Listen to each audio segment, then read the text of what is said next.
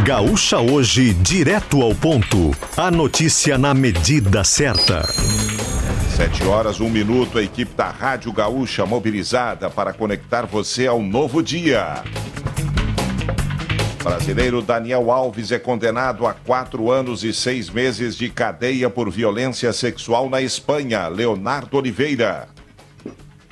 Saiu agora há pouco o resultado do julgamento do lateral direito Daniel Alves e ele foi condenado a quatro anos e meio de prisão, mais 150 mil euros de multa. Além disso, Daniel deverá ficar por cinco anos com liberdade vigiada. Porém, o jogador, depois de cumprido dois terços da pena, pode pedir para cumprir o último terço em liberdade, o que significaria que, como já cumpriu um ano e um mês, Daniel pode estar nas ruas, pode estar livre daqui a um ano e onze meses. Cabem recursos, o que deve acontecer, já que a advogada de acusação havia pedido 12 anos para Daniel. A próxima instância é o Supremo Tribunal da Catalunha. E aí é um julgamento que deve acontecer com o resultado saindo apenas em agosto. A última instância seria o Supremo Tribunal Federal da Espanha, para onde esse caso também deverá ser levado, já que o resultado surpreendeu. Venceu a tese da advogada de Daniel de que ele estaria embriagado, isso atenuou a pena. Lembrando que os juízes haviam sugerido nove anos de prisão para o jogador. Ministro da Justiça Ricardo Lewandowski pede rigorosa apuração sobre empresa em nome de Laranja, contratada para obras no Presídio Federal de Mossoró, no Rio Grande do Norte, onde dois presos fugiram na semana passada. Ministro tomou a medida após o jornal O Estado de São Paulo revelar que a empreiteira R7 Facilities, contratada para a manutenção da penitenciária em 2022, está em nome de um terceiro. Essa pessoa mora na periferia de Brasília e era beneficiária do auxílio emergencial pago pelo governo. Uma das suspeitas é de que a obra dentro da cadeia de Mossoró tenha facilitado a fuga dos presos. Nono dia de buscas pelos fugitivos de Mossoró e a procura vai ter o reforço de 100 agentes da Força Nacional. Eduardo Carvalho. Agentes que têm previsão de chegar hoje ao Rio Grande do Norte. Eles reforçam as equipes que buscam por Davidson Nascimento e Rogério Mendonça. Os dois fugiram no dia 14 de fevereiro do presídio e seguem foragidos. Os agentes da Força Nacional viajaram para Mossoró em 22 viaturas e um ônibus, de acordo com o Ministério da Justiça e Segurança Pública. Eles se juntam a mais de 500 agentes agentes de segurança, entre policiais militares, civis, federais e rodoviários, que estão nas operações de captura. O envio da Força Nacional foi autorizado na quarta-feira pelo ministro da Justiça, Ricardo Lewandowski. Enquanto as operações durarem, as equipes vão ficar alojadas na Universidade Federal do Semiárido. Pico de casos de dengue do ano passado no Brasil já foi superado três vezes em 2024 aponta o último boletim epidemiológico divulgado pelo Ministério da Saúde. Segundo a estatística, o país tem 688.461 casos prováveis da doença desde janeiro, com alta de 315% em relação a igual período de 2023. Entre eles, 5.561 registros são de dengue grave. No total, 102, 122 mortes já foram confirmadas no ano. No Rio Grande do Sul, um caso fatal confirmado em Cruz Alta elevou para seis o número de óbitos no estado em consequência da doença. Em Brasília, ex-presidente Jair Bolsonaro, ex-ministros e militares depõem hoje a Polícia Federal. Tiago Bittencourt. O ex-presidente Jair Bolsonaro tem depoimento marcado na Polícia Federal em Brasília nesta quinta-feira. Além dele, também foram convocados o general e ex-ministro do Gabinete de Segurança Institucional, Augusto Heleno, o ex-ministro da Justiça, Anderson Torres, e o presidente do PL, Valdemar Costa Neto, entre outros investigados. Por estratégia da Polícia Federal, todos devem depor ao mesmo tempo para evitar que haja a combinação de versões. Os depoimentos fazem parte da Operação Tempus Veritatis, deflagrada pela Polícia Federal há duas semanas. De acordo com as investigações, Bolsonaro e aliados se organizaram para tentar um golpe de Estado e mantê-lo no poder, impedindo a posse do presidente Luiz Inácio Lula da Silva. De acordo com a defesa do ex-presidente, ele deverá ficar calado no depoimento. Nos últimos dias, os advogados pediram duas vezes acesso aos autos da investigação. O relator do caso, o ministro Alexandre de Moraes, do Supremo Tribunal Federal, liberou o acesso aos mandados da operação. Os advogados do ex-presidente pediram então acesso a mídias digitais, como telefones, computadores e a delação do ex-ajudante de ordens, Mauro Cid. Mas Alexandre de Moraes não autorizou. Estudo mostra que após aumento de janeiro, a gasolina só é mais vantajosa no Rio Grande do Sul e outros quatro estados: Maranhão, Rio Grande do Norte, Rondônia e Roraima. Em 22, em 22 estados, o etanol aparece como o combustível mais econômico na relação preço-consumo. Dados são de um levantamento feito na primeira quinzena desse mês pela empresa de logística e gestão de frotas Ticket Log. CPI da CE Equatorial vai ser instalada hoje pela Câmara de Vereadores de Porto Alegre, Isadora Garcia. A instalação do colegiado vinha sendo articulada desde a segunda quinzena de janeiro, após a tempestade que ocasionou danos na capital e mostrou a dificuldade da empresa em restabelecer o fornecimento de energia aos atingidos. A CPI irá atuar pelo prazo de 120 dias com possibilidade de serem prorrogados por mais 60 dias. Durante a sessão de instalação, vereadores integrantes poderão se candidatar para as funções de relatoria e vice-presidência.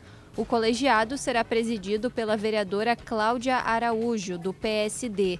Entre os objetivos da comissão estão investigar a estrutura da rede elétrica, o cumprimento do cronograma de manutenção, o quadro de pessoal, o planejamento do plano de pronta resposta aos eventos climáticos, o planejamento e execução do manejo arbóreo e o relacionamento da concessionária com seus clientes.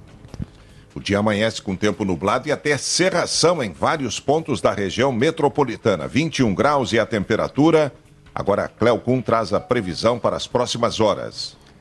Olha, tudo indica amplo domínio do Sol. Basta a gente notar que serração baixa, Sol que racha. Então a gente tem acima dessa camada fina de nuvens uma quantidade grande de massa de ar seco e por causa disso a gente tem essa expectativa. E essa serração é mais nestas áreas baixas, assim, próximo ao oceano, próximo às lagoas porque nas partes mais altas do estado o céu já está bastante aberto. A metade oeste do estado e todo o norte noroeste também tem aí uma situação de céu mais aberto. Então é só um, subir um pouco mais o sol ele pegar de forma um pouco mais vertical essa umidade toda e ele vai dissipá-la. Por isso a minha expectativa é que a partir das 9 da manhã a gente já tenha uma quantidade expressiva de sol aqui na região. Tempo firme hoje no estado quase como um todo, a exceção fica aquela parte dos aparados e dos campos de cima da serra, onde pode se formar alguma instabilidade, talvez no Planalto, outra, mas muito em função do relevo na região. Chama a atenção que amanhã segue o calor, não tem nenhuma mudança para o final de semana. Expectativa fica por conta de alguma pancada de chuva à tarde por causa do calor e da umidade, mas é aquela chuva rápida que pega aqui e ali e depois se dissipa. Uma chuva mais expressiva, segundo a maior parte dos prognósticos, de segunda para terça, principalmente na terça-feira da semana que vem aqui no estado. Sete horas nove minutos, agora as informações do trânsito. Leandro Rodrigues. E o motorista precisa ter atenção na Ipiranga, onde a gente chegou agora, já na verdade há uns 20 minutos, mas a gente deu uma parada para observar, porque tem esse veículo estragado, é uma Fiorino de uma empresa de prestação de serviços, serviços de te telecomunicação, tecnologia, aquelas Fiorino com escada em cima. E houve esse problema no eixo, que ele quebrou, e aí o pneu também se rasgou, bem na faixa da esquerda, na Ipiranga, no sentido bairro centro, depois de passar o hospital da PUC e a própria PUC do outro lado, adiante ainda do, do museu da PUC, naquela curva que vai em seguida chegar na Salvador França, em direção ao centro. É um ponto onde o motorista ele imprime uma velocidade. O motorista da, da, da, da Fiorino colocou uma série de cones se afastando do veículo até cerca de 30 metros para meio que já antecipar para o motorista esse veículo estragado por aqui. O que acontece é que o motorista que vem bem na faixa da esquerda, quando está fazendo a curva, tem que dar uma freada brusca, às vezes tenta trocar de faixa muito em cima. Já algumas vezes aqui houve uma troca de buzinas entre os carros que não se acertaram, porque nesse sentido são três faixas para os carros, a quarta faixa é só para ônibus. A IPTC chegou por aqui, pegou informações com o motorista, fez imagens do carro e já foi mais adiante. O veículo agora da IPTC, da IPTC se deslocou. O carro está aguardando a chegada do guincho para remoção, dali não tem como sair sozinho. É um ponto de atenção para o motorista, então, esse ponto da Ipiranga em direção ao centro depois da PUC. Tem agora um travamento na cavalhada, bem na, no extremo dela, na Eduardo Prado, em direção ao centro, o movimento que apertou um pouco por ali. Ainda não tem lentidão, não tem travamento na entrada pela Castelo Branco. Claro, tem um movimento já acentuado por ali, pelo que a gente apurou, mas ainda sem uma retenção onde o motorista agora reduz a velocidade um pouco mais, é na entrada pela 116, ali em frente à estação Anchieta do Transurb.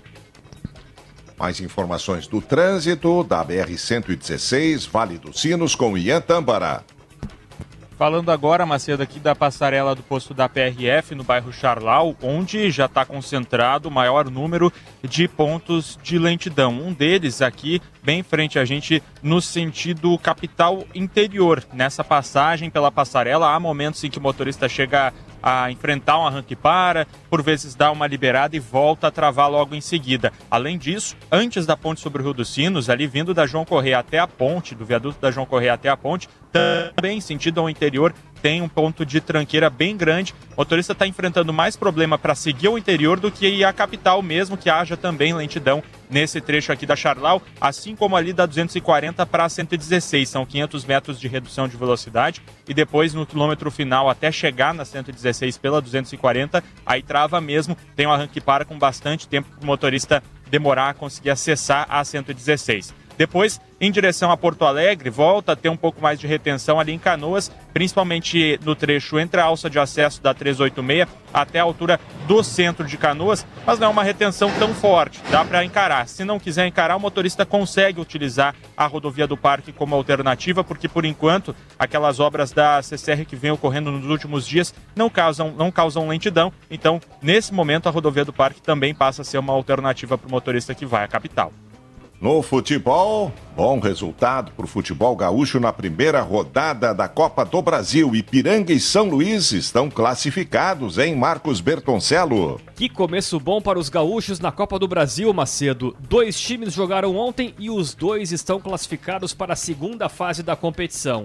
O Ipiranga foi ao Piauí e segurou o empate contra o River pelo placar de 1 a 1. Avançou para a próxima etapa e vai enfrentar o Porto Velho de Rondônia, jogo jogo no Estádio Colosso da Lagoa, em Erechim. Partida única, só que desta vez o empate leva aos pênaltis. E em Ijuí, o São Luís bateu o Ituano por 2 a 1 no estádio 19 de outubro e com isso está classificado para a próxima fase e vai enfrentar o América de Natal fora de casa. Ambos os clubes gaúchos embolsaram 945 mil reais como premiação da CBF.